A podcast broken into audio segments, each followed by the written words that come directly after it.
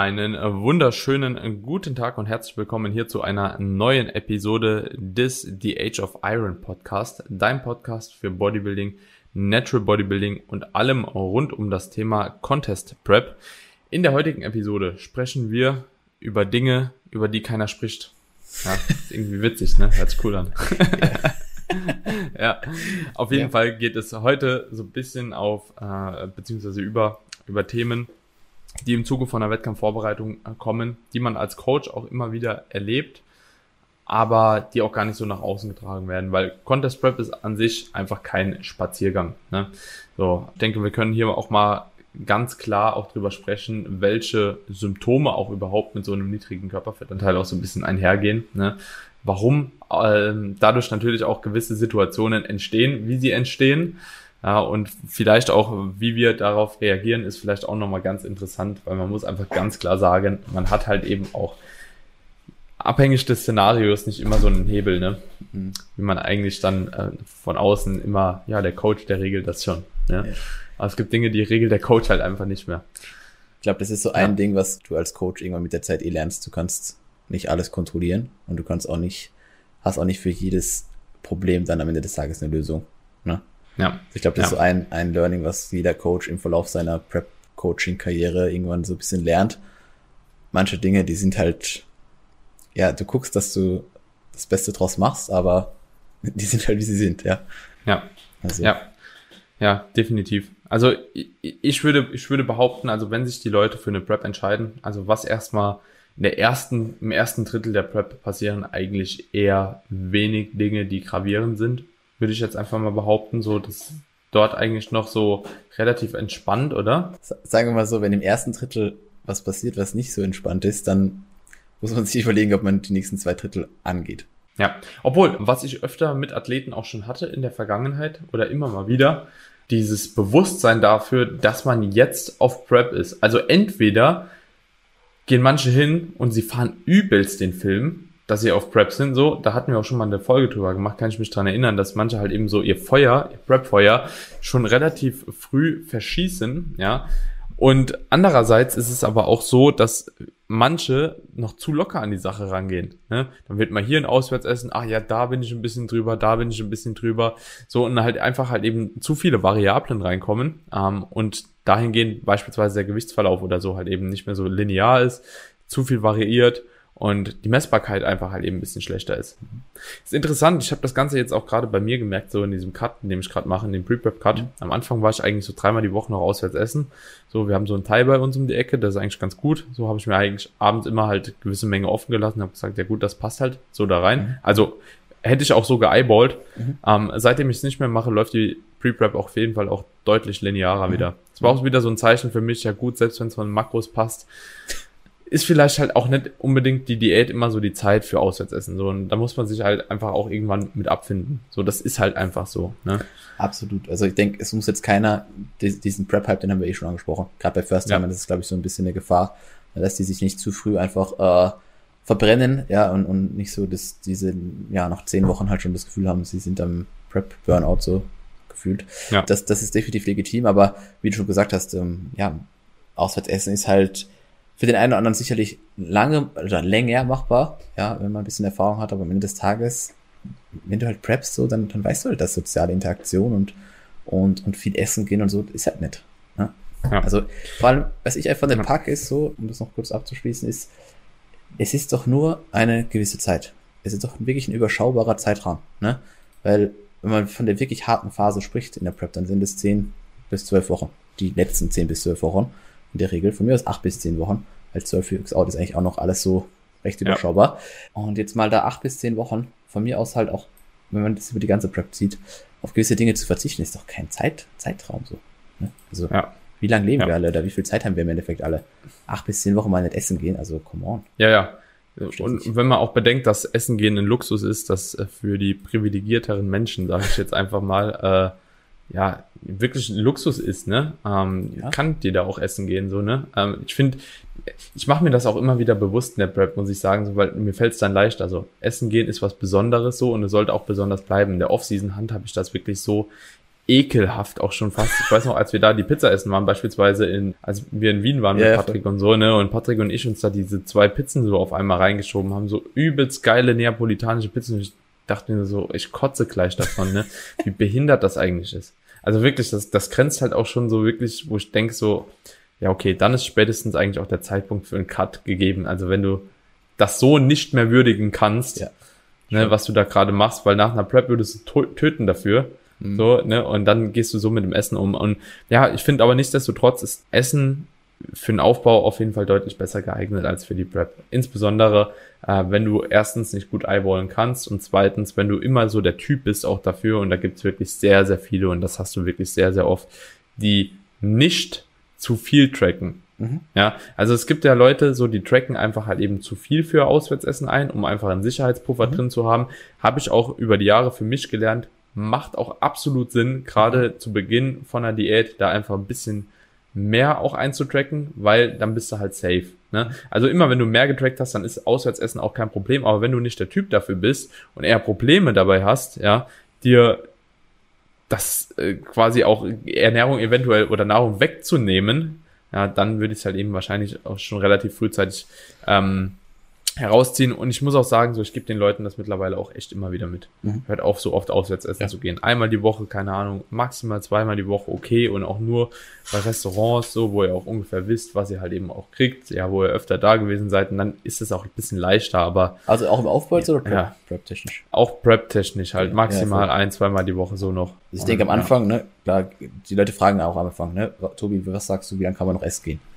Ja, im Endeffekt schon am Anfang noch ein bisschen, aber wie gesagt, solange wir dann in diese Endphase reinkommen und du, du stellst jetzt aktuell, aktuell sogar im Pre-Prep halt fest, ja, dass es Vorteile Ja. hat, eben doch vielleicht nicht so oft auswärts essen zu gehen, ja, dann, ja, Ja. wie gesagt, Die Frage ja- ist, halt es auch ja, immer, es ist ja wie man machbar die so. Adherence steig- steigert, so, ne? Also muss man halt auch sagen, auch so, so. wie, wie wird einfach so dieses Durchhaltevermögen für den individuellen Athleten halt gesteigert, so, ne? Also ich habe jetzt derzeit einen auf Prep, so, der war, glaube ich, bis One Week out jetzt oder Two Weeks out, Mhm. fünfmal die Woche essen. Okay, krass. So, ne? Oder vier, viermal die Woche oder so, aber, Aber halt so First Timer oder und kein so First Timer? und irgendwie makronährstoffbasiert und bla und blub. Nee, kein First Timer. Okay. Kein First Timer. Aber trotz dessen, ne, nachdem dann halt wieder auch alles justiert wurde, nachdem mal so ein bisschen Wasser getrackt wurde, Lebensmittel, die verdaulicher waren, getrackt wurden, Gewicht, Tag, Tag, Tag, Tag, Mhm. Ja, Tag, run klar. runtergekracht halt, Ja. ne? So, und das ist halt das, was ich meine, so, äh, ist, sabotiert einfach halt die Arbeit für den Coach in gewisser Maßen, so, ne? Aber man muss da auch als Coach einfach immer wieder halt eben schauen, okay, wie viel kostet mich das jetzt oder wie viel Risiko geht damit einher, wenn der jetzt auswärts essen geht? Und wenn es sich im überschaubaren Rahmen halt hält, dann ist es noch okay. Wenn man gut in der Zeit ist, ist es noch okay. Mhm. Sobald es aber anfängt zu strugglen, dann muss man halt einen Cut ziehen. Wie gesagt, es, sicherlich kommt es auf die Person an, aber ich denke gerade First-Timer oder vor allem First-Timer fahren besser, Ja. wenn sie sich da auf, also frühzeitig von verabschieden. Ja, klar, Adherenz ist ein, ist ein super Stichwort, ja. Wird, wird, äh, gilt ja eigentlich für sämtliche Dinge, ja, aber ähm, Ja. wie gesagt, man muss sich einfach im Klaren sein, dass halt Prep nicht dasselbe ist wie, wie Off-Season. Ja, und das, Mhm. Ist aber auch tatsächlich so mehr oder weniger das einzige große Problem, was ich jetzt sagen würde, was halt immer wieder so zu Beginn der Prep halt eben mal für ein paar Kopfschmerzen als Coach sorgen könnte. Ja. Verletzungen sind vielleicht auch noch so ein Thema. Wenn ich frühzeitig in der Prep auch verletzt so und die Verletzung einfach nicht besser wird. Ist halt auch mental für einen Athleten auf jeden Fall ein dicker, dicker Struggle. Das kann auch jederzeit passieren, das kann in der Offseason passieren, das kann in der Prep passieren. Ich bin mittlerweile sogar so aufgestellt, ganz ehrlich, dass ich sage, so es gibt auch keinen perfekten Zeitraum mehr für eine Prep. Also es gibt optimalere Zeitpunkte, es gibt äh, weniger optimalere Zeitpunkte, aber ich bin bisher die letzten beiden Preps mit einer Verletzung gestartet und im Rahmen der Prep wurde die sogar teilweise besser. Mhm. Das ist schon sehr, sehr spannend. Also auch, obwohl ich die lange hatte, sechs, sieben, acht Monate oder so Schmerzen. Okay. So, ich gehe auch mittlerweile fast mit jedem, der eine Verletzung hat. Ja, kommt natürlich auf die Verletzung auch wieder an. Was das ist, wie stark sie einen einschränkt, so, aber ne, weil man ein bisschen Unterarmschmerzen hat und nicht curlen kann oder so. Ja, gut, scheißegal, rein da. Ne? So, dass man sich da auch vielleicht so ein bisschen versucht zu entbinden, mental, dass das Leben nicht vorbei ist, nur weil man Unterarmschmerzen hat oder keine Ahnung, das Kniegelenk ein bisschen mehr wehtut. Ja, das, ähm, man muss einfach damit umgehen lernen und halt im Rahmen seiner Möglichkeiten dann halt eben arbeiten, ne? Und wir haben doch schon sehr, sehr viele Tools. Man hat keinen Bock drauf als Athlet, ja, irgendwie mit ganz langsamer Exzentrik zu arbeiten, mit einer weniger äh, großen Range of Motion, aber trotzdem, das sind Dinge, die funktionieren halt. So, und das sind Dinge, die erzeugen trotzdem Stimulus und so kannst du auch mittlerweile halt trotzdem in eine Prep halt reinstarten. Wenn es zu vermeiden ist, klar, vermeiden, aber man weiß nie, ob es im nächsten Jahr dann nicht genauso ist mit was anderem. Ne? Das ist halt immer so ein bisschen so das Problem. Wollte ich gerade sagen, dass man einfach die Tools halt letztendlich auch, die uns zur Verfügung stehen, halt dann einbauen, wenn, wenn, wir, wenn nötig. Ja, ich meine, es geht ja vieles in, in, in, in unserem Sport jetzt. Und wenn halt, wie du schon gesagt hast, die, das Ausmaß der Verletzungen nicht schwerwiegend ist, also wenn du jetzt, keine Ahnung, also ich finde jetzt sowas wie ein Hinge oder ein, ein Squat-Pattern oder wirklich auch ein, also wenn du wirklich Bewegung, also, also Basic-Bewegungsmuster gar nicht machen kannst, dann finde ich es schon tricky. Ja. ja. Ähm, jetzt klar, wie gesagt, ein bisschen Unterarm-Probleme äh, und, und dann vielleicht das Bizeps-Training so ein bisschen anzupassen oder bei Pull-Bewegungen aufzupassen. Äh, ist, denke ich, schon schon möglich. Krieg, krieg, kriegt man schon irgendwie hin. Ja. ja, und zum Glück hat man ja auch viele, viele Möglichkeiten im Bodybuilding einfach auch. wenn eine Übung nicht geht, geht die nächste Übung. Ja, genau. Ähm, ja, ansonsten kann man eigentlich schon sagen, so ist das erste Drittel, erste Hälfte der Prep schon vorbei. Ne? Und dann fängt es meistens auch schon so an, wo die ersten Leute stärker ins Struggle kommen. Ja, also weil man da einfach auch sagen muss, bei einer gut geplanten Prep, ne, wir sprechen jetzt nicht von einer 16-Wochen-Prep, sondern sage ich jetzt einfach mal von 30 bis 40 Wochen Vorbereitung.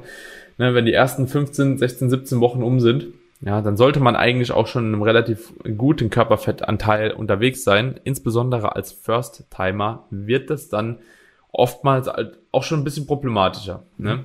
So, ich würde sagen, bei den meisten fängt es dann noch nicht an mit Binge-Eatings oder so Ausfällen, aber was ich halt eben immer wieder halt eben merke, sind Fragen von Athleten, kriege ich einen Refeed? Mhm. So, kriege ich einen High Day, kriege ich dies, kriege ich das, können wir nicht da, die Leute, dies. Also das ist tatsächlich was, was man des Öfteren hört, so, ja, Rate of Loss ist doch gut, können wir jetzt nicht einen High Day machen oder so. Und das ist auch wichtig so, dass man da auf jeden Fall stabil bleibt in den Momenten als Coach und sich einfach nicht sagen lässt, wie man die Arbeit zu machen hat, mhm. so, beziehungsweise welche Arbeit zu verrichten ist. Ja, weder Kalorienanpassung nach oben. Meistens kann ich einfach jedem Athleten mitgeben, in den wenigsten Fällen, vielleicht fünf Prozent, ist es mal notwendig, eine Kalorienanpassung nach oben zu machen, aber eigentlich nie.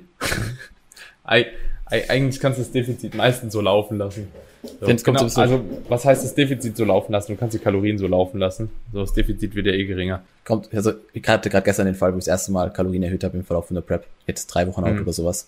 Einfach weil die Anpassung, die wir vor fünf Wochen oder sowas gemacht haben, halt letztendlich dann doch zu einem entsprechenden Verlust geführt hat. Und da ja. wieder so ein bisschen Gas rauszunehmen, ist, glaube ich, nicht verkehrt so in dem Moment. Aber wie du schon sagst, das ist selten der Fall. Und ich glaube, dass einfach dieses, ja, dieses, hm, was soll ich denn sagen? Teilweise ist es ja so, dass die Leute sich dann auch so ein bisschen selbst bescheißen. Oder so, so, ich will nicht sagen gezwungen rumjammern für ein High Day oder für ein Refeed oder so ein bisschen natürlich auch ja. durchgeben, ja, es ist alles so schwer und die Lethargie und dies, dies und ah, und überhaupt, weißt du, ich meine, also natürlich weißt du, wir haben jetzt hier leicht reden und, und die Leute, die vielleicht gerade auf Prep sind, denken, du Arsch, ja. Ich habe Verständnis für euch, bitte an der Stelle äh, nicht falsch verstehen. Aber am Ende des Tages, die Lethargie, die wird nicht mit zwei Refeeds weg sein. Ja, die ist dann zwei Tage später nach den Refeeds wieder da und dann kann ich als Coach nicht direkt wieder zwei Refeeds geben. Ja, weil. Und das äh, Interessante, Tobi, ist doch ja. eigentlich, also äh, bezogen auf die Lethargie voll, ne, aber auch bezogen einfach so auf den Food-Fokus und allem, was, also so, man erhofft sich dadurch ja einerseits mehr Energie, also das ist, glaube ich, einfach der mhm. Vorwand, ne. Und dann sage ich, ja gut, ich brauche mehr Energie für die Trainingseinheiten und so. Wie du schon gesagt hast, so, wir sind ja selbst Athleten, man, man weiß ja, was so in dem Moment im Kopf Eben. vorgeht. So, ne? dann denkt man so, oh geil, da könnte ich mir noch mal ein größeres Meal gönnen oder vielleicht mal ein soziales Event mit auswärts essen und so. Das ist eigentlich oftmals halt immer damit verbunden, sich irgendwie irgendwas zurechtzulegen, das einem vielleicht sozial halt eben passen könnte. Aber da muss man sich dann immer wieder reflektieren, macht es Sinn für den Prozess, den ich gerade durchlebe, das halt eben in Kauf zu nehmen. Aber was ich eigentlich sagen wollte, auch der Food-Fokus, der wird eher höher mhm. statt weniger. Mhm. So, hast du mehr, brichst du aus deiner Routine raus, es wird schlimmer allem, statt besser. Es ist immer das gleiche Feedback, wenn, also ich, ich plane ja proaktiv recht, recht früh mit, mit High and Low Days. Ja, einfach weil ich damit eigentlich recht gut Erfahrung gemacht habe und ähm, die Leute beschreiben eigentlich immer das Gleiche, dass die High Days ihnen schwerer fallen oder dass die High Days mit mehr Essen meistens auch zu, zu mehr mehr Appetit führen. Ja, und dann ist wieder die Frage, ist es denn wirklich, äh, da sind wir auch wieder bei der Individualisierung von der Prep, für jeden so förderlich, mit Heides zu arbeiten oder bringen diese Heides für die meisten wirklich was. Das ist halt nicht immer der Fall. Ne? Das muss man mit der einen oder anderen Person testen, aber wenn man dann feststellt, hey, der Refit oder der Heide, der, der, der kickt meinen Food Focus komplett irgendwo hin, ich, ich komme eigentlich gar nicht klar und die Tage machen mich eigentlich viel, mehr, viel stärker fertig, hauen mich aus meiner Routine raus, dann ist es halt nicht das richtige Tool und dann, wie gesagt, äh, lässt sich damit halt einfach auch keine äh, Prep-Symptomatik wirklich so ein bisschen glätten oder retten. Ja, das ist hm. einfach eine ja. Sache, die ja, die, es ist einfach, es ist wie es ist. Die letzten vier bis acht Wochen sind einfach nicht ohne. Das ist hin, Refit hin oder her, Aktivität hin oder her. Also ich habe diese da wirklich Kalorienranges von bis bei, bei entsprechend gleichem Körperfettlevel. Und es ist egal, mhm. ob der eine eine 1,7 hat oder der andere 2,6. Die Leute sind beide, also sind beide gleich am Arsch, weißt du, ich meine? So. Das ist, das ist super, super spannend eigentlich, ne? Ja, das ist krass, also wirklich. Und dann habe ich wieder ja. andere, die haben 1,5 und, und ja, das ist eigentlich noch recht überschaubar. So, das ist, ja. Also ich finde es ich find's ja. sehr, sehr wild. Ja. Ja, ist wirklich ähm, extre extrem spannend. Ich habe früher aber auch immer gedacht, so, ja, zumindest haben die mit höheren Kalorien noch ein bisschen mehr Flexibilität. Ich glaube, das stimmt auch. Ja, also einfach im Hinblick so auch auf Lebensmittelauswahl und wie man den Alltag strukturieren kann, aber von der Lethargie und so keinerlei Unterschied, glaube ich. Also macht gar keinen Unterschied, so, es ist einfach halt nur eine andere Basis. So, ne? Aber man muss schon sagen, so, Digga, wenn du den ganzen Tag, keine Ahnung, nur Brokkoli und äh, Chicken noch essen kannst, so weil du einfach keine Kalorien hast, beispielsweise als Frau, ist schon was anderes, wie wenn du halt noch ein Porridge halt eben zubereiten kannst oder so, ne? Also muss man einfach sagen, auch adherenztechnisch finde ich viel schwerer und äh, ich glaube, das ist auch mit ein Grund tatsächlich, warum viele Athletinnen tendenziell eher dazu neigen zu bingen. Ja, also weil einfach wirklich so diese Restriktion so krass ist halt, ne? Also du kannst da halt eben nicht mal noch ein Lebensmittel X fitten, einen Döner mal hier noch fitten oder eine Pizza mal. So, ist halt nicht drin. So, bei denen ist es nicht drin. So, beispielsweise die Linda jetzt, ne, die hat seit Beginn der Prep 1200 Kalorien, so über 35 Wochen schon. So, jetzt nochmal bisschen reduziert. Ja, da ist halt nichts drin, so, ne. Du kannst halt jeden Tag, du kannst jetzt einmal zusammenschustern so und dann arbeitest du das einfach Tag für Tag ab ist nicht geht geht auch geht geht gar nicht anders. Es ist nicht möglich so, ne? Und da ist halt das, das finde ich auch immer sehr sehr spannend, so wenn wir dann halt Athleten so die Ohren voll heulen, so von wegen so ah, ja, so, aber ich kann ja kaum noch was essen so. Ja, dicker, so es gibt andere, denen geht's schlimmer, so es gibt auch Athletinnen, die essen 800 Kalorien halt. Ja, ja es ist halt wirklich es ist wirklich so, so entweder es ist halt bewusste Entscheidung halt, ne? So und das darf man finde ich nie vergessen auch als Athlet. So, du willst preppen, du preppst so. Und das ist einfach mit allem halt verbunden, was du machen musst. Nichtsdestotrotz finde ich es teilweise ziemlich krass. Manchmal, ich frage mich auch, warum Leute eine Prep beenden. Mhm. Oft, weißt du? Wenn ich beispielsweise 10, 12 Weeks out merke, ich komme nicht mehr hin. Ja, ich mhm. muss so super surreale Körpergewichte noch abnehmen. Ich bin mittlerweile so, ich kommuniziere das auch den Leuten, lass uns abbrechen. Mhm. So, abbrechen, nächstes Jahr, neues Jahr. Neue Ausgangssituation. Ja, vielleicht muss mehr Gewicht runter, als man eigentlich denkt. Ist in der Regel passiert es, ne, wenn du einen guten Pre-Prep-Cut gemacht hast mhm. oder so. Aber sieht man ja auch auf Social Media immer wieder. Leute, die, keine Ahnung, oder ich früher mit zwei, äh, 2017 1400 Kalorien da gefahren über 10 Wochen oder so. Ja, wie bescheuert das ist. Ja. Also so, wenn ich jetzt letzte Season mit 2,1 bis 2,5 dauerhaft gepreppt habe, mhm. so, ne? Und ich bin ja jetzt auch nicht signifikant schwerer gewesen, so am mhm. Ende. Aber wie blöd das einfach ist, mit solchen Kalorien preppen zu müssen. So, mhm. ne? Und es geht mit einer guten Struktur auch anders, ne? So, ja. Und das ist auch so ein Ding, wo ich dann, glaube ich, als Coach dann auch irgendwann so die Reißleine ziehen würde und denjenigen nicht durchprügeln würde noch, wenn ich sehen würde, der kommt trotzdem nicht mit komplett gestreiften Glutes da auf die Bühne. Weißt du, also so, wenn, also das ist aber so ein Learning als Coach, das ich jetzt erst später gemacht habe, glaube ich, wenn ich merke, es ist nicht mehr alles, alles drin. Mhm. So, ne? Und ich müsste zu hart pushen, dann würde ich abbrechen mittlerweile. Mhm. Also ich denke, es muss halt einfach dieser, dieses, diese, diese Belohnung am Ende des Tages für solche, also solche Dinge, die du dann umsetzen musst, die muss halt auch gegeben sein. Ne? Weil, ja. äh, keine Ahnung, 1300 Kalorien jeden Tag gebe ich viel Cardio und was weiß ich was alles, was es gibt bei Athleten. Also wir reden jetzt hier nicht von von mhm. Athletinnen, die leicht sind, sondern auch von bei Athleten, die entsprechend schwer sind. Ich denke, das Ergebnis am Ende des Tages wäre besser oder wird besser werden, wenn man mit einer besseren Ausgangslage neu startet und die Learnings aus dieser Prep-Phase einfach mitnimmt, ja, dankbar dafür ist Weil jede, mhm. jede Prep-Phase oder jede Prep, die irgendwann mal irgendwo abgebrochen werden musste, die ist wertvoll. Auch wenn es sich in dem Moment erstmal anfühlt wie äh, ein Versagen. Du kannst damit ja. ja trotzdem was machen, wenn du es dann wieder angehst. Ja, also jetzt nicht sagen, okay. Abhängig der Zielsetzung auch so ein bisschen. Ne? Absolut. Ja, hängt auch immer vom Athleten, Athletin ab, welches Potenzial ist überhaupt da. Ja, muss man ja auch, sagen, auch ganz klar sagen. Mhm.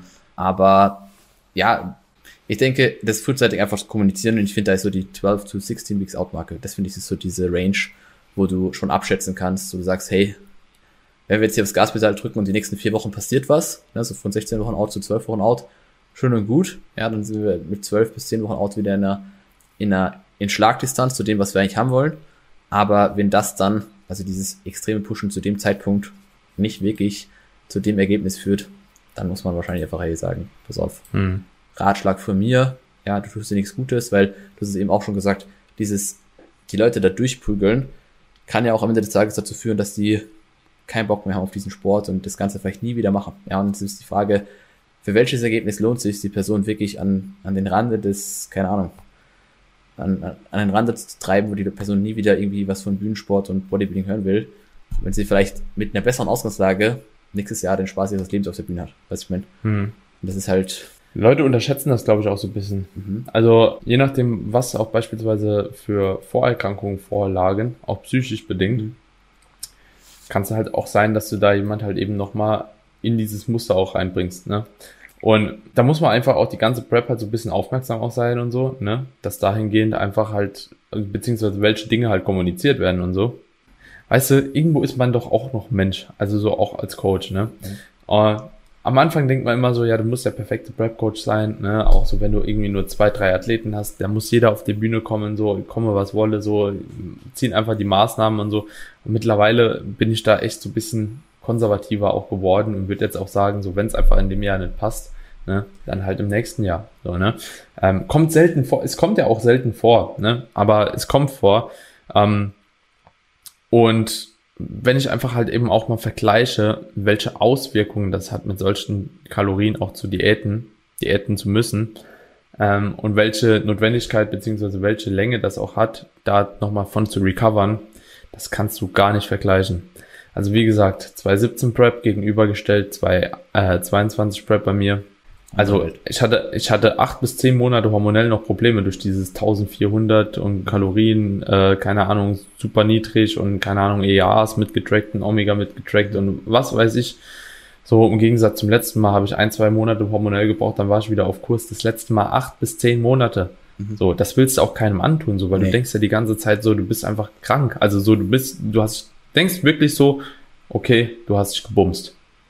Das war es jetzt so. so. Ja, es wird immer so ein bisschen besser, aber du wirst halt weder Hunger und Sättigung wird besser, noch Libido wird besser, noch keine Ahnung was. Trainingsperformance ist ja dann auch trotzdem für den Arsch eine lange Zeit, beziehungsweise einfach nicht auf dem Niveau, wo du hingehen willst, Motivationslosigkeit und so. Das hängt ja alles irgendwo zusammen halt, ne?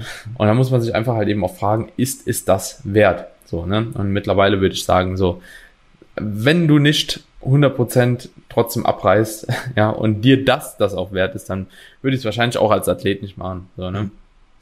Ja. Vor allem das Risiko für Binges und so ist ja in dem Stadium auch übelst gesteigert. Ja, das stimmt. Und das ja, weil irgendwann, du musst mental so hart sein, ja. ne? so krass sein, so dass da nichts passiert. So, wenn du in einem so niedrigen Kalorienbereich unterwegs bist, nur noch gefühlt Hähnchen und Salat futterst, so, boah, ist schon stramm. Und das sind dann eigentlich die Situationen, die einen dann ja wieder so stark nach hinten werfen, wenn es dann doch passiert. Ja, wo du eigentlich denkst so, gut, du hast gerade die ganze Arbeit, die du jetzt die letzten vier Wochen investiert hast, hast eigentlich gerade wieder so nichts gemacht, so. Weißt du, ich meine? Ja. Wenn, also wenn durch das Pushen dann sowas passiert, dann, dann nimmst du dir eigentlich, also ich würde sagen, sagen, in dem Moment, wo das das erste Mal passiert, ist vorbei. Ja. Ich meine, weil du kannst es dann eh nicht mehr gut machen. Ja. So. Ja. Und das, ab dann ist es nur noch Schadensbegrenzung. Ja, genau.